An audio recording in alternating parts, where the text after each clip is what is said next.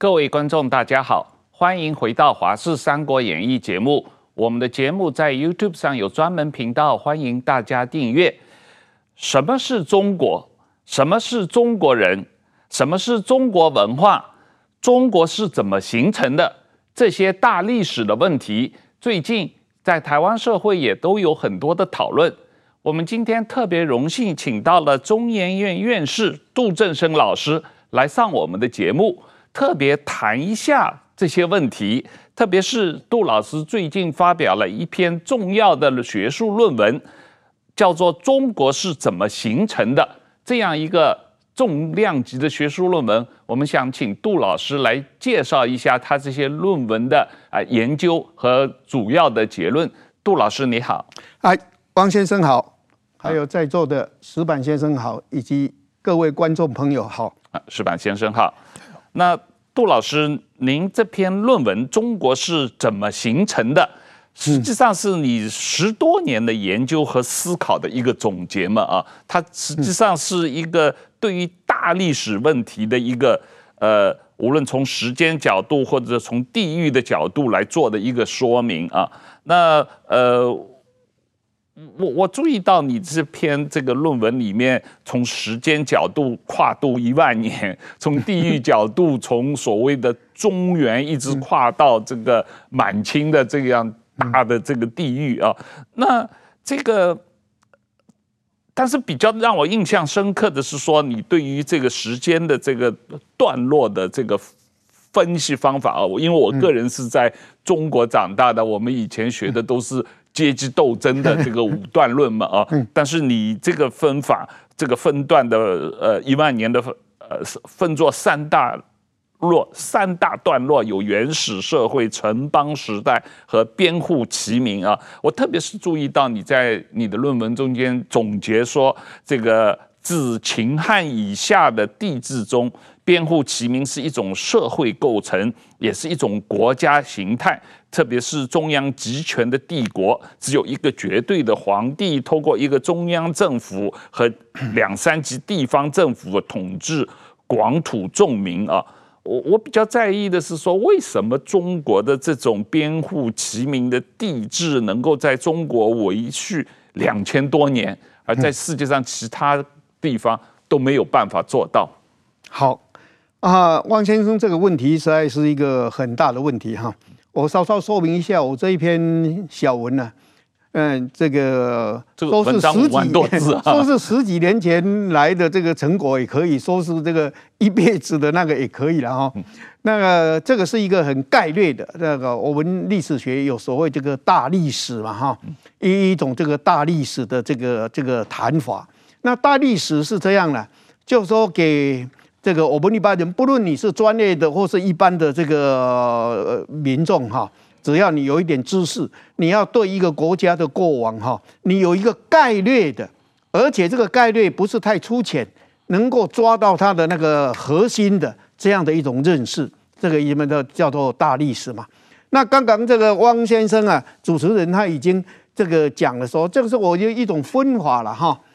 这样的一个分法，中国这个这个第一个中国历史不是我们要谈中国历史，不是五千年，应该是这个一万年，因为从呃以这个地方的人开始定居，开始有农业，开始开始有这个这个逐渐从文化进进展到国家时代的文明，这个呢，我们要以这个一万年起跳了来以一万一万年来算，那这一万年来算呢，前面这个五千年可以算是原始社会。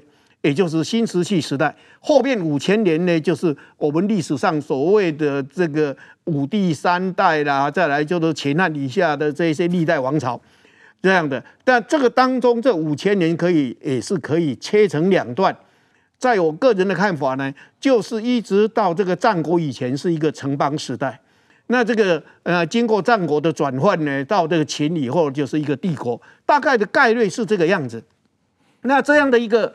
方法呢，这个是来认识给我们一般人对中国社会以及政治的发展有一个概略性的哦，原来是呃最早的是那个原始社会是还没有成为所谓的国家，那那这个城邦开始呢，就是五千年呐。以前以前大家说这什么皇帝也好，你说尧舜也好，反正这样的这个开始的呢，这个呢就是啊城邦一个啊小的国家的这个形态。那个是万邦，有很多国家啊。再来呢，就是只有一个帝国，其他的都是地方政府、郡县啊这样。那从这个当中，我们就看出。在中国历史发展里面，它逐渐走向的一个这个一人专制。就刚刚这个主持人呢，这个所问的一个问题：为什么两千年以来哦，中国都是一个皇帝制度？啊，皇帝制度表面上好像宣统退位了，中国的皇帝制度就结束。但是我请问大家，啊，皇帝制度，皇帝现在还有没有皇帝？啊，我想大家心知肚明，都觉得有皇帝。这个我想起这个一九七六年的时候，毛毛泽东九月嘛，毛泽东死了以后，这个有一个非常这个伟大的、非非非常重要的历史学家，这个发表一篇文章说，那里面有一句话说，秦始皇死了，不会有第二个秦始皇。那时候我也相信啊，我想很多人都相信，中国不会有第二个秦始皇啊 啊，这个但是。这个所谓这个三十年的改革开放这样下来，但是逐渐的中国又我们又隐隐的觉觉得中国已经又在走向这个皇帝制度了，所以呢，这个这个让我们想起中国这个社会，甚至中国人为什么能接受这个问题？那这个皇帝制度的一个特点呢，就是一个人说了算，所以他的权力没有制衡啊。那第二个特点呢，就是说他认为他是老天给的，他的权力来源是从上天这样给他的，所以不是来自于人民，是吧？那呢，他是天生就应该在人家之上的，所以啊，当你这个，也就是说，没有什么这个这个人民主权这个观念，主权是在他，主权只有这个皇家，只有他一个人，这个最核心的，其他都不是。没不具有任何主权，任何官的做官的，不论你做到大多大的官，啊，坦白讲，你就是一个我们现在讲的话叫打工仔，你是被一一个雇佣，被人家雇去的，你就是做到宰相，皇帝今天让你做宰相，明天说你滚蛋吧，你滚蛋，你你只好滚蛋，你没有其他的办法，对不对？所以呢。在这样的一个没有任何制衡的这个情况，而且呢是权力出自于他自己一个人，当然没有任何可以牵制的。那没有任何签字，以前就是说哦，这个要这个这个，呃，人民都饿得这个受不了啦。以后所所谓的这个共产党的这个历史家最喜欢讲的就是农民革命呢，对不对？就就就就是这样，哎。对，我们是在中国的这个改朝换代里面是看到这个人民起来这个反抗以后的这个所谓星星之火可以燎原，那，大家知道最首先起来的往往都是先死，这个啊这个是，但是其他的这个后继者，呃，这个再杀来杀去，最后总一个出来，这个人就是来取代以前的那个，但是他还是做皇帝。就是这样的，不断的在循环，不断。为什么？因为我们这个基层的社会，所谓边户齐民的社会，个体小农户，个体小农户，你有什么力量？经济力量也没有，社会组织它也不让你有这个严密的这个这个比较大的社会组织，你当然更谈不上有什么这个武力，对不对？你一稍稍有这个，他马上把你掐死，所以。所以呢，中国这个政权总是要要盯啊盯啊，就要一直到那个到崩到最后的你，他还没有崩溃以前，他一切都还是你看他还是统治的好好的。但是有时候好像这个气球，这个膨胀的那个，但但是一个地方戳破了以后，砰的一声，它就会土崩瓦解。所以中国很难很难渐进改革，所有改革家都失败。嗯，中国。只有土崩瓦解，所以我们看到历朝不断变。为什么？因为人民没有组织，没有力量，这个社会组织的问题。呃，石板先生，我我我想，相对于中国两千年的帝制啊，日本的天皇制度理论上来说更源远流长嘛，因为两千多年日本天皇同一个家族都没变过，这个你怎么看？不，日本的天皇，我觉得日本好像没有变过。但是日本的天皇在很早的时期，他的所有的权力就被幕府的将军取代了。所以说，天皇一直处于一个打酱油的，就是说没有绝对是这个象征的存在嘛。所以，所以没有人想当天皇的位置嘛，因为没有权嘛。所以，但是说幕府的将军也是跟中国的历史一样。过一段时间就变成什么镰仓幕府啊，一会儿变成室町幕府啊，变成什么江户，呃，这就也在不停的改变。所以说，我觉得这个权力是一样的。这个某种意义上，中国和日本，我觉得刚才老师讲的这个编户齐民这个时代，应该就是说当年这个黄炎培提到的历史周期率嘛，就跟毛泽东谈的时候叫什么“其兴也勃焉，其亡也忽焉”，就是说。永远历史，你成立之后，然后你集权，然后一定会出现各种各样的问题，然后最后被垮掉嘛。但是我觉得，比如说现在的日本，包括现在的台湾，应该是可以跳出这个怪圈了吧？台湾现在有政党轮替，有这个投票，这个总统的权力也受到了很大的限制。这个是不是同样是华人社会？那么台湾算不算已已经离开了这个您讲的这个编户齐民这个这个唯一皇帝的时代呢？台湾的这个历史发展呢，本来就是跟中国这个很早就有它的不同的路了哈，因为它受外来的四百年来啊，它受外来的这个。这个文化有相当的这个影响嘛，哈，不同程度的那个。当然了，我们也得承认了，这个因为清朝统治的时间最久嘛，所以中国的在呃这个些文化哈制度啊，在台湾呢是打的那个根根底是比较深的。但是嗯，在尤其是以最近来讲呢，这个我们最近这个七八十年呢。这个台湾在这个国际里面的这个地位，其实是相当孤立嘛。相当孤立呢，他不得不仰靠西方，尤其是美国为首嘛。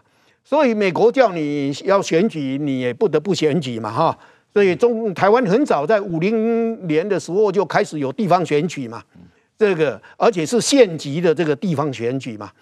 那那以后又有这个所谓中央级的这个呃，这个七零年代有呃中央级的这个呃，到了六零年代了有这个中中央级的选举，所以台湾呢就是。坦白讲，就是有这个外力的影响，所以外力的影响，那当然呢，这个民主自由啊，这个当家做主啦，是可以说是基本人性嘛。那没有哪一个人说我天生愿意做奴隶嘛，哈，在尽可能的总是希望自己能够呃做一点主人嘛。所以呢，这个这个就是所谓这个民民意所归哈，就会逐渐逐渐形成台湾的这个民主制度了哈。这个台湾相对的来讲呢，这个比这个你你比如说台这这个过去几十年的台湾经验，这个在政治上的这个台湾经验哦，这个中国根本呃谈谈不上嘛，所以中国人还是呃在一个这个前近代的这个时代了。嗯，对，我觉得很多台湾人我认识，比如他们把那个蒋经国形容蒋经国常用一个爱民如子嘛，这个其实就是他们还把这种向往一个绝对权力。的一个人希望这个这个权力者对我们好，这种几千年的幻想还投影在一个人，对对对，这个这你就可以看出这个 中国文化的影子。这个文化影响是有很多是这这个 这个这个非常隐性的了，那个无意中你自己会跑出来的。嗯嗯，我们再回到你这个杜老师你的这个论文里面谈到的中国在哪里的问题啊，这个特别我印象深刻的是你提到。从长远的历史看，秦汉以下一直到清初，清朝初年，将近一千八百年、九百年期间，中国政权实际有效控制的区域，大抵上是跟秦朝的版图差不多啊。嗯，这个这个论断，呃，我实际上是有一点惊讶的。呃，我脑子里以为唐朝盛世，这个版图应该很大很大啊。这个，呃。你你的这个结论或者这个判断是怎么来的？中国的版图到底有多大？其实也不是判断，我我我我我觉得，嗯、呃，我我是很很笨的人，我我都是根据资料讲话，没有资料我不可能讲话，对吧？有那些资料摆在旁边，要叫我不讲，我也我也没有办法；要叫我讲别的，我也讲不出来。那是这样的，这个任何一个国家对于土地领土的范围到哪里，坦白讲都很敏感。当然，专制国家跟民主国家这个敏感的程度，这个啊不一样，但是敏感是一致的。也就是说，很多国家都是所谓的寸土不让啊。这个中国的最近也不是一再宣称吗？它的范围是包括哪里？包括哪里？对不对？南海什么什么这这一些，这个就都包括。钓鱼台包括，当然台湾这个它一定要包包括，对不对？他说以后的这个地图哦，都要好好画，不要弄那个，对不对？而且呢，这个这个台台北市的画法呢，那那个是打圈圈还是打啊、打方块？这个都是要跟上海这一级的一样，对不对？你不可以那个啊，桃园呢，这个呃，这这个就不能够跟这个这个上海一样，就你就都可以看出这个中国的这个呃这一套这个统治，他对这个领土的那个的想法的，一直到现在没有变了哈，而且它就越来越大。其实呢，我们看中国的领土到底到哪里啊？很多。在台湾受教育的人，以前受国民党的教育，这个伟大的这个中国啊，这个这个这个这个广土重民啊等等，这个其实把历代中国的历史的那个所谓疆域，所谓疆域的那个范围，你把它叠在一起了以后，叠在一起，我说像上海复旦大学这个谭其驤教授所领导的一呃一个班子画的这个中国历史地图。这个八大本啊的中国历史地图，你把每个时期的每个朝代的那个最大的范围疆域，你把它叠在一起的话，你会发现这个这一张图给大家看，它有的好像范围很宽，对不对？有的那个，但是你会发现有一点，它是最重叠部分就是跟这个一样，这个是什么？这是秦的黄色的这个是是秦的疆域图，其实它画秦还是画得太大一点。这里面这个属于这个学术讨论，这个不必讲。那也就是说，这个从古到今，这个中国的主要的范围就是脱离不了秦。那秦是什么？你的观念应该说，燕山长城以南，青康藏高原以东，这样的一个范围，在所谓东南角的这一块。这个是真正的历史上维持最久的中国，这个在清朝叫做中国本部十八省。嗯，那本部之外呢，外面的是什么？因为起有了满洲满清人入关，所以呢，东北那一大块加进来。因为康熙征服外蒙古，所以蒙古的加进来，还有这个这个准噶尔部新疆北边的那个。在这个乾隆呢，又去去打了回部，就是南疆的，所以开始有所谓的新疆，有新疆。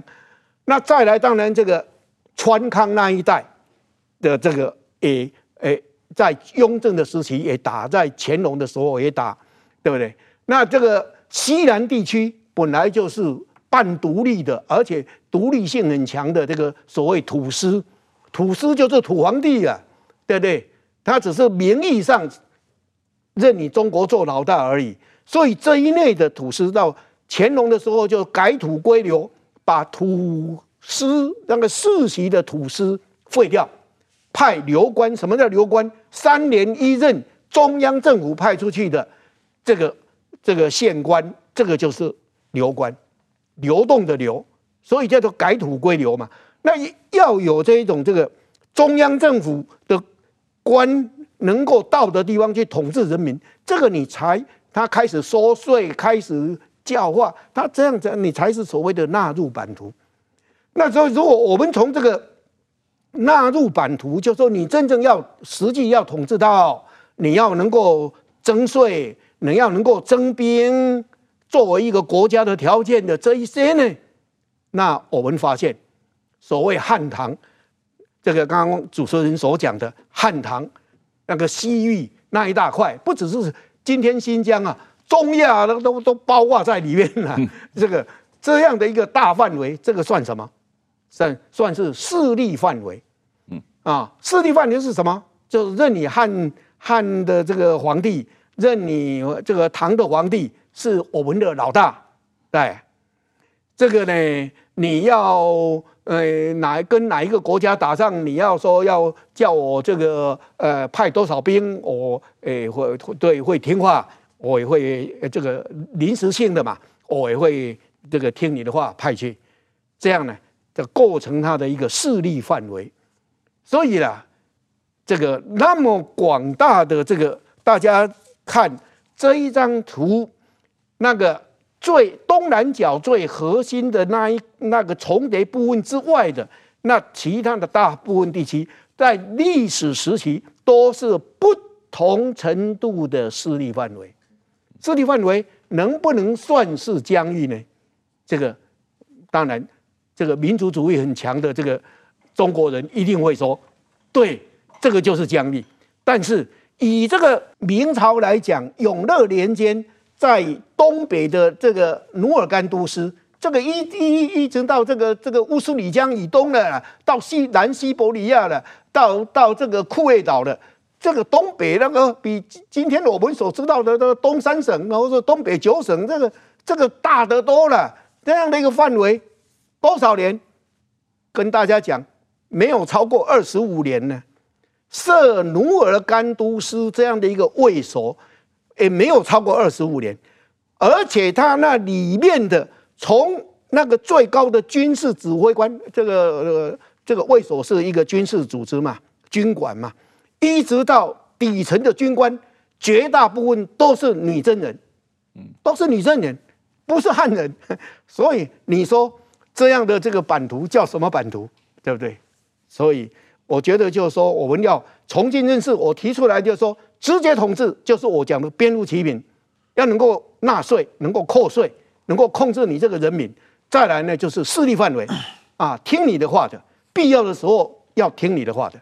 嗯，但是不管怎么样，根据你这张历朝历代的中国疆域图，一直到这个清朝初年之前的秦朝到清朝初年之前一千八百多年，台湾从来不是中国一部分。对，台湾要到这个康熙啊，这个二十三年的时候，这个这个被这个呃施琅这个呃征服了，这个台湾才纳入版图。这个雍正就讲啊，说是这个是是这个这个他父亲啊，圣祖啊，这个才是把台湾纳入版图啊。他说圣祖他父亲是这个中国历史上最伟大的皇帝啊。那我跟大家讲，这个不是对呃他自己父亲的这个拍马屁的话。这是事实，因为历史的证证据都说出来，所以啊，这个谭其香教授太很这个可以说务实的，而且是守住历史家的一个基本的啊规范，根据事实讲话，所以他画台湾是到了清朝的时候。台湾的这个颜色，它用颜色来表示的哦，大家要注意看那个历史地图集的时候，台湾的颜色才跟福建一样，因为那时候属于福建省的一部分。在此之前，虽然也都画到了台湾那个大中国的那个那那个疆域图，都你都可以看到台湾的那个轮廓，等于你看到日本的轮廓，看到越南的轮廓一样，但是台湾所上的颜色。是跟中国大陆本身的颜色不一样的，嗯，就是说他承认那时候台湾还不是中国的版图。杜老师，我们再来谈一下你的论文的一个结论啊，讲中国是怎么形成的。你说中国的扩张模式就是先军事征服，占有其地，然后设官治民。然后接着是迁徙本部人口去被征服的地区，然后加以文化改造，使得该地的原住民变成中国人。所以这个两千多年来，呃，所谓中国的刚才你提到的势力范围被中国化的过程，就是这样一个不断的军事占领、迁徙人口，然后文化改造的过程。特别是呃，我看你的论文里面讲到了这个开张圣王的故事啊，作为一个例子来解释这个状况。呃，这个中国化的过程，对闽南的中国化的过程，是一个非常典型的状况。我想，这个在台湾受教育的的的人呢，因为以前。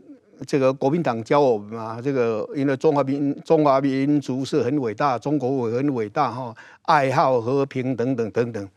其实，甚至是把我们这一些小孩子都教笨了。一个我们讲一个民族，对吧？非常强悍，对不对？这个不是贬义呀。当然，其实也不一定是赞扬了。我们只是客观事实来讲，对中国。这个远且不谈啊，秦始皇的统一就是靠战争出来的嘛，这个大家不是很清楚吗？对不对？把六国灭掉，对不对？而这个六国里面，比如说，尤其是楚，楚在南方，对吧？楚它的范围很大，长江，嗯，这个南北，对不对？也尤其以南的这一大片地区，很多都是属于楚的。那你说楚，它在作为楚国的这个时代。好几百年，其实他也不断的在，在在他内部征服啊，不然的话，怎么广东那里的人，或是湖南南部的那一些人，说这个秦一来的话，就都都都归顺了，或是什么呢？他其其实这个楚已经都打了基础，我们就可以知道秦始皇他就是靠这个战争来的，这个。那以后呢，这刚刚讲了，他构成那一个这个本部十八省的这个秦的疆域。那中国如果在外扩张的时候，对，他我们就可以看到啊，这个历史上不断的跟啊这些边所谓边疆民族了，现在中国叫做少数民族啊，这个不断的这个这个战争嘛，不断的战争，当然当中也有和平，不是不是完全没有和平，对，但是就只要他们不受完全的控制。什么叫完全的控制？就是纳入户籍，再来呢，这个要你这个交税，要你这个服徭役啊，这个衙门要哪一天要做事情，你要来做呃这个免费的这个义务劳动，再来你要这个必要当兵的时候，你要来当兵，就是这一就是这一些义务，他就是经过这样的这个这个叫设官治民，你要。军事征服了以后，再来就是派行政官。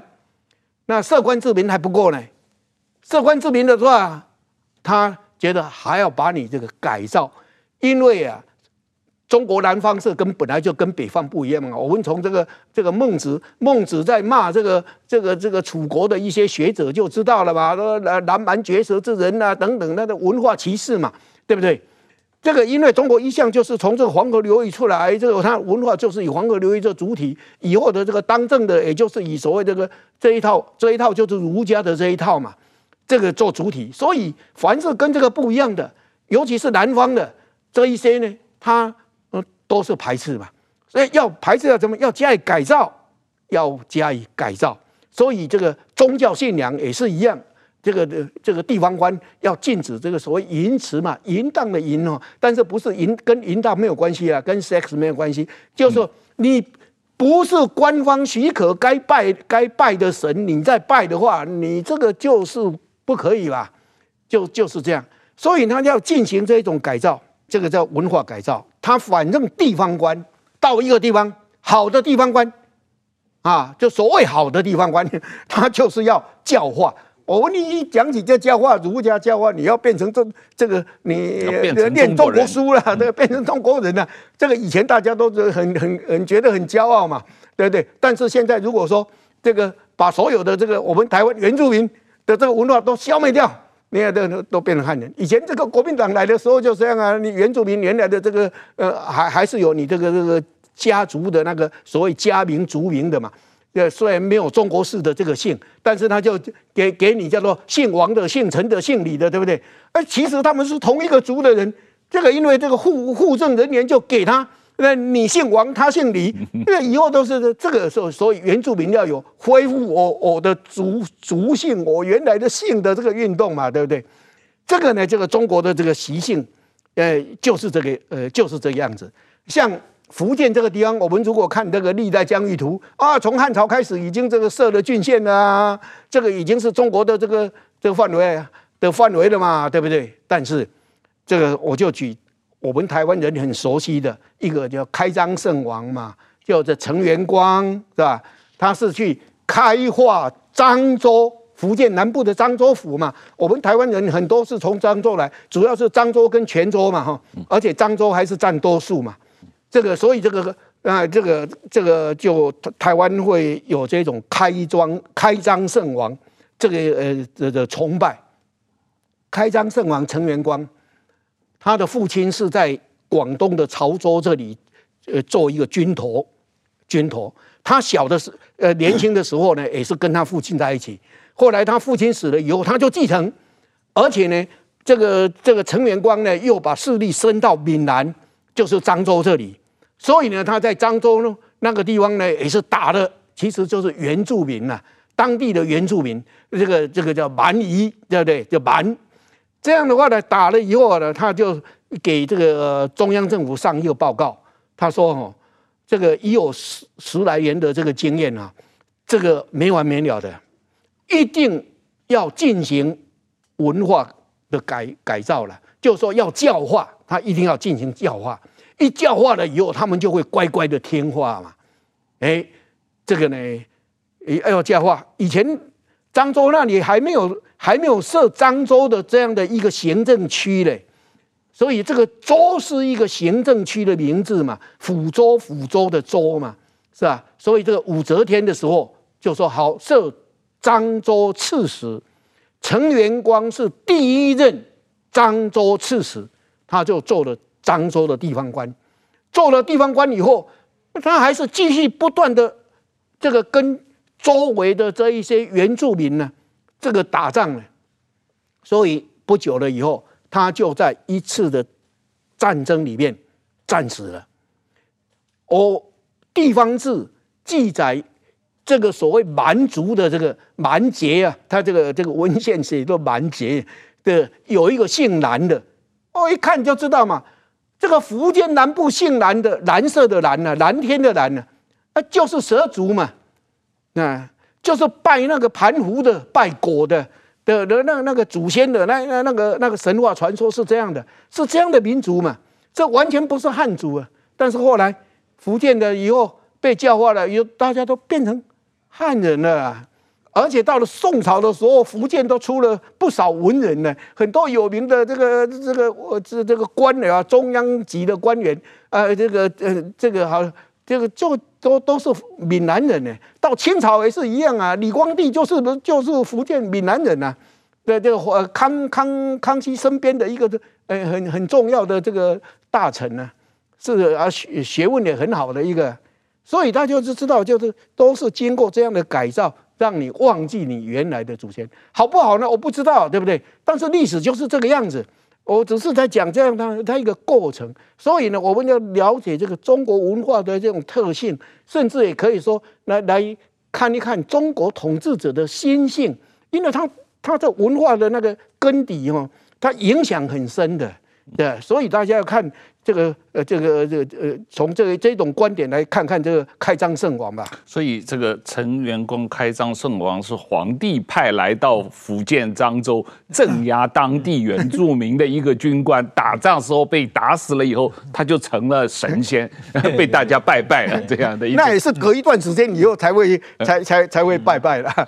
我我觉得这扩张啊，我刚才讲的看到中国在刚才谈到中国那个版图嘛，嗯，中国版图的过去，我在北京当。记者的时候，每个周都每星期都要去这个外交部的发记者会。当时有很多的西方的媒体，就是问西藏问题嘛，嗯，西藏问题。然后当时这个发言人，比如华春莹，他们就义正言辞的讲说，西藏从七百多年以前就是我们的我国的固有领土，讲的很有道理。可能那些西方学西方记者也没有太好好学嘛。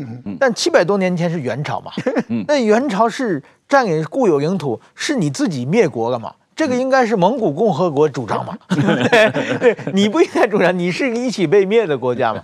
那这个我我觉得就是说，但是说这个领土，所以说是中国被异民族灭国的时候，版图那个版图才大，但是这版图大其实并不是中国汉族自己扩张的结果了。那么，但是说中国很会同化嘛？比如说女真族，女女真统治了中国两百多年以后，把自己的文字什么全弄丢了嘛？结果女真族就变成了 变成汉族的一部分嘛，所以说我觉得这是一个中国的怎么说那个文化的一个同同化性嘛。其实我觉得在日本，就对这个是非常警戒的，就是中国的文化扩张。虽然日本的文化也受到中国的很大的影响，但是日本一直在在抵抗嘛。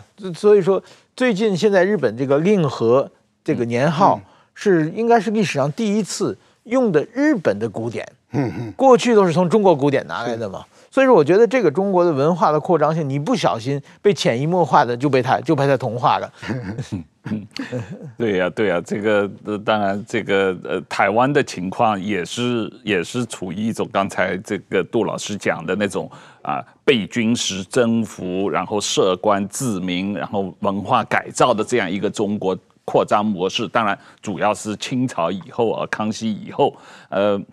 我我看你早期也都做过很多关于平埔族的研究，在这个过程中怎么样被汉化、被中国化的过程啊？那呃，最近我看到你有在台湾的媒体采访中有特别提到，呃，今天中国也是用同样的步骤在对待维吾尔族人、对待藏人，而且如果台湾跟中国被中国统一以后。啊，即使签署了和平协议，或者即使一国两制，台湾也会面临啊维吾尔族藏人同样的命运。这台湾会对啊中国会对台湾实施一个啊文化改造、思想改造的过程，对台湾人民再教育的过程。这种状况，呃，你是对于中国这个两千多年扩张历史的一个总结，就是。中国历朝历代，不管是从秦始皇到共产党，都会做同样的事情。这是这样啊，这个我刚刚这个问题，其实是我们台湾人要面临，或者说你至少你住在台湾啊，你现在生活在台湾的人啊，不论你自认为你是哪里的人哈，或者说你也认不认同你是台湾人呐，这个其实不重要，重要是你现在住在台湾。或者说你拿的中华民国的 passport 护照这一类的人，请大家都要注意了，就是都要面对的一个问题。面这个问题 说近是很很近呐、啊，很切近，对不对？这个打啊，一开始打仗，如果不幸呢，这个我们嗯被呃征服了的话，那这个啊结局会怎样，是吧？这个。那说远也可以长远的思考。长远的思考是，刚刚这个呃石板先生也谈到了嘛，哈，这个清朝的时候是怎么样？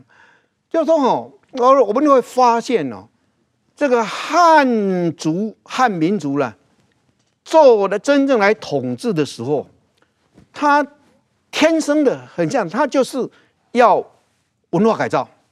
因为他认为汉文化是最高的嘛，哦，这个是最好的啦，这个你应该来学习啊，不然你们这些都是都是野蛮嘛，蛮夷戎狄啊，都是野蛮。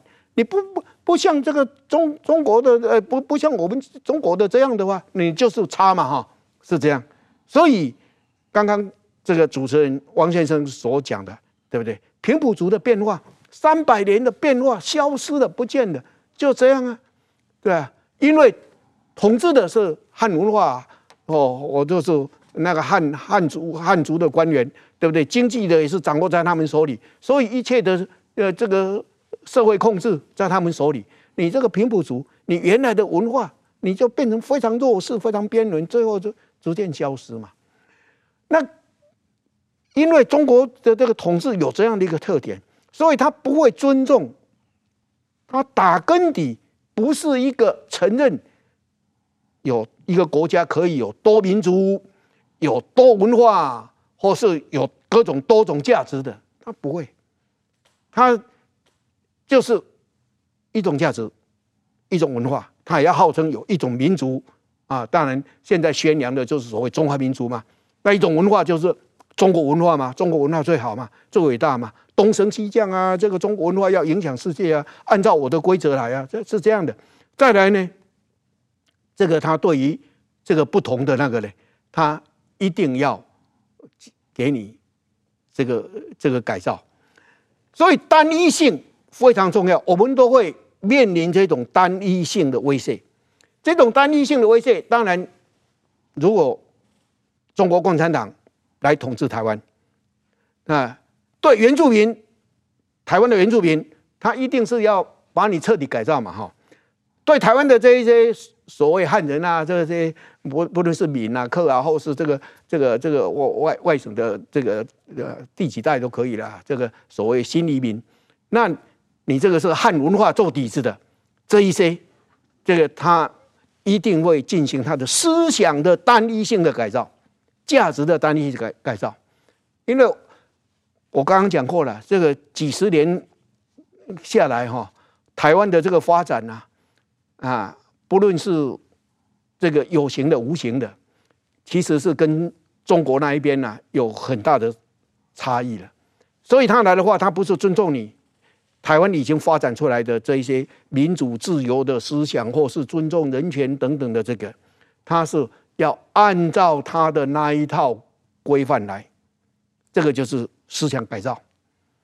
我们这些台湾的汉人、汉人汉文化做底的，你要心里有一个非常清楚的那个，你面对共产党，你一定要面会受到思想改造的威慑。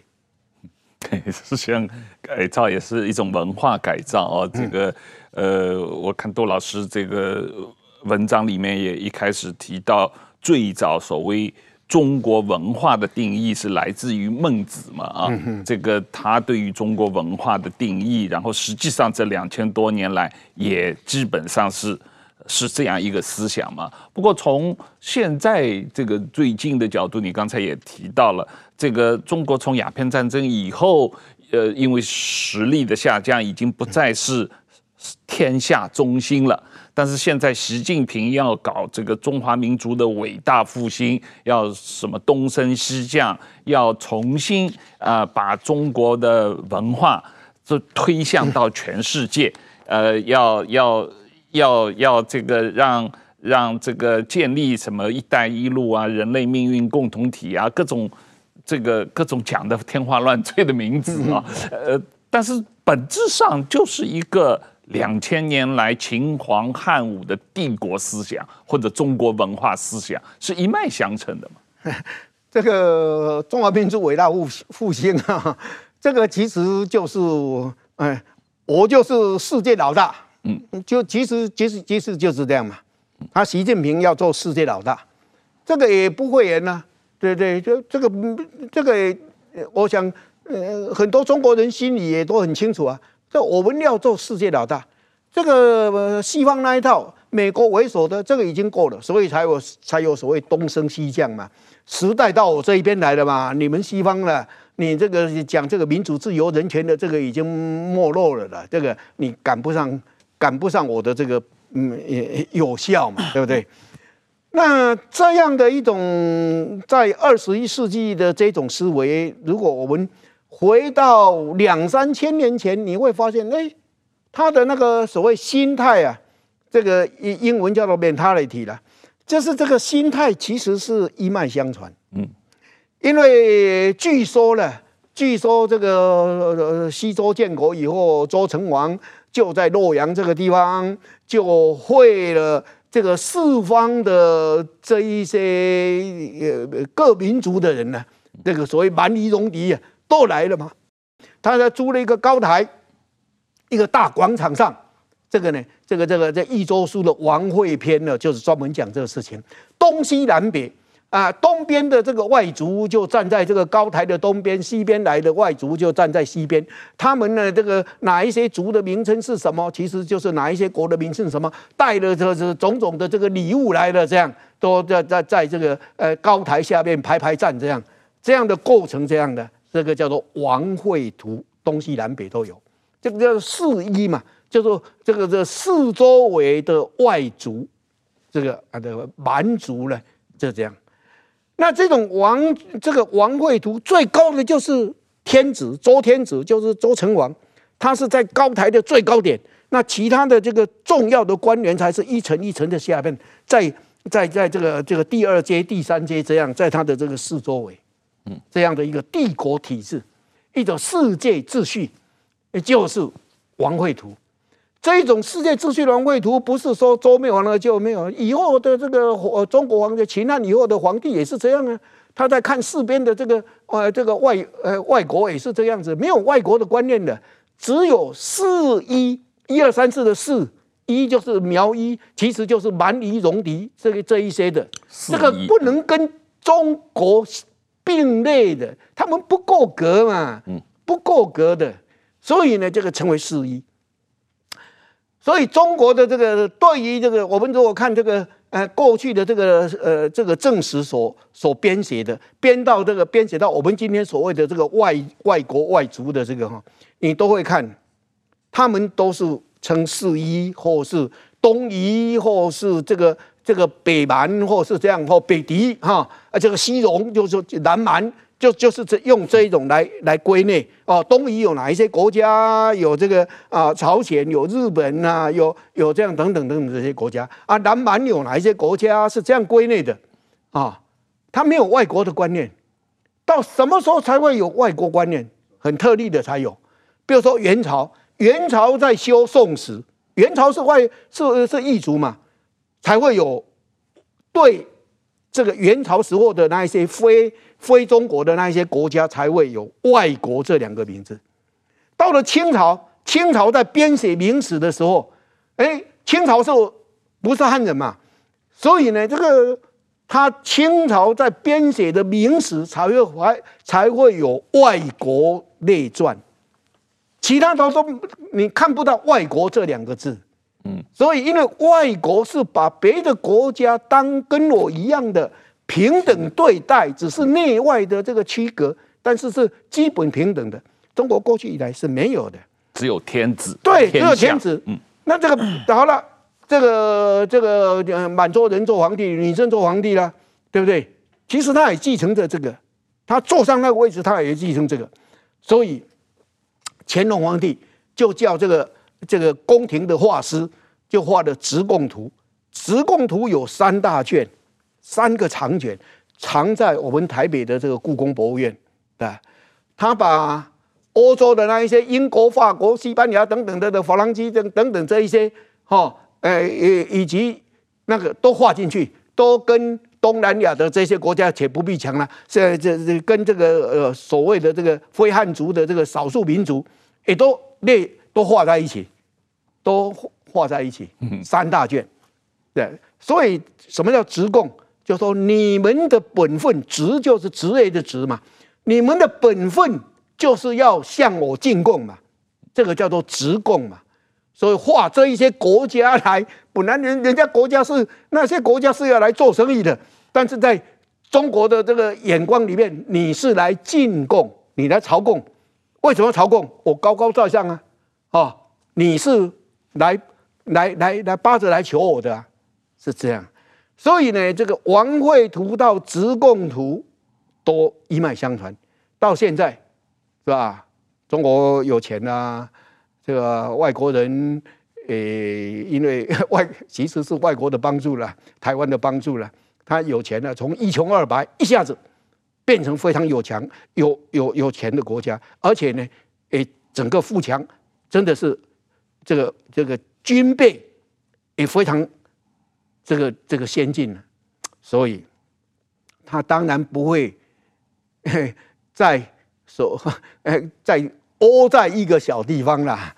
那大家只要他有办法，他一定会出去。所以“一带一路”就出去了嘛，就是这样。“一带一路”当然，“一带一路”还是一个未知数，但是他这个这个习近平整个的那那脑筋里面他的蓝图。他就认为我的势力就深到，因为“一带一路”是从历史上的所谓这个丝路啊，陆路丝路、海上丝路这样再加以发展，延伸到非洲，延伸到美洲，延伸到这这个大的那个，这个已经是全球化的问题。呃，这个全球化中心在哪里？中心在北京，这个就是，这个他现在这个呃北京政权的这个这个世界秩序就是，呃，中心在北京，其他的你们都该听我的，按照我的规矩来。习近平来讲啊，我们。呃，我我我们中国有呃的这一套是，嗯，这个西方要来学习啊，这个不是按照西方的游戏规则，对，所以看着瞧吧。这个反正这个呃美中的这个争霸的这个的这个局面，现在正要开始吧。嗯，所以按照这个习近平的思想，日本到中国投资是日本来向中国朝贡嘛？对对对，我我觉得刚才讲的就是您刚才讲孟子，孟子提出文化中国，我觉得中国这套儒家思想是一个非常没有逻辑性的，而且又非常虚伪的一套文化了。就是首先我们讲的孟子他们那个时代讲的叫什么叫修身立家治国平天下嘛，其实这是四件事完全没有关系的，但是他就把它说的好像很有逻辑一样。另外一个，凡是能平天下的家伙，基本上都有重大的道德缺陷嘛。这个中国历史上，比如说最有名的李世民嘛，李世民把他哥哥弟弟全杀了，把他爸爸幽禁起来，这怎么叫齐家呢？对不对？所以说，包括历史，包括什么刘邦啊、朱元璋啊、毛泽东啊，这都是非常残暴的这这些人嘛。但是说事后的历史就把他们修修史修成一个道德完人嘛。对，我觉得这也是一个非常虚伪的东西嘛。这和他中国这套东西比起来，我觉得西方这个自由民主、权力互相监督这种逻辑是一个。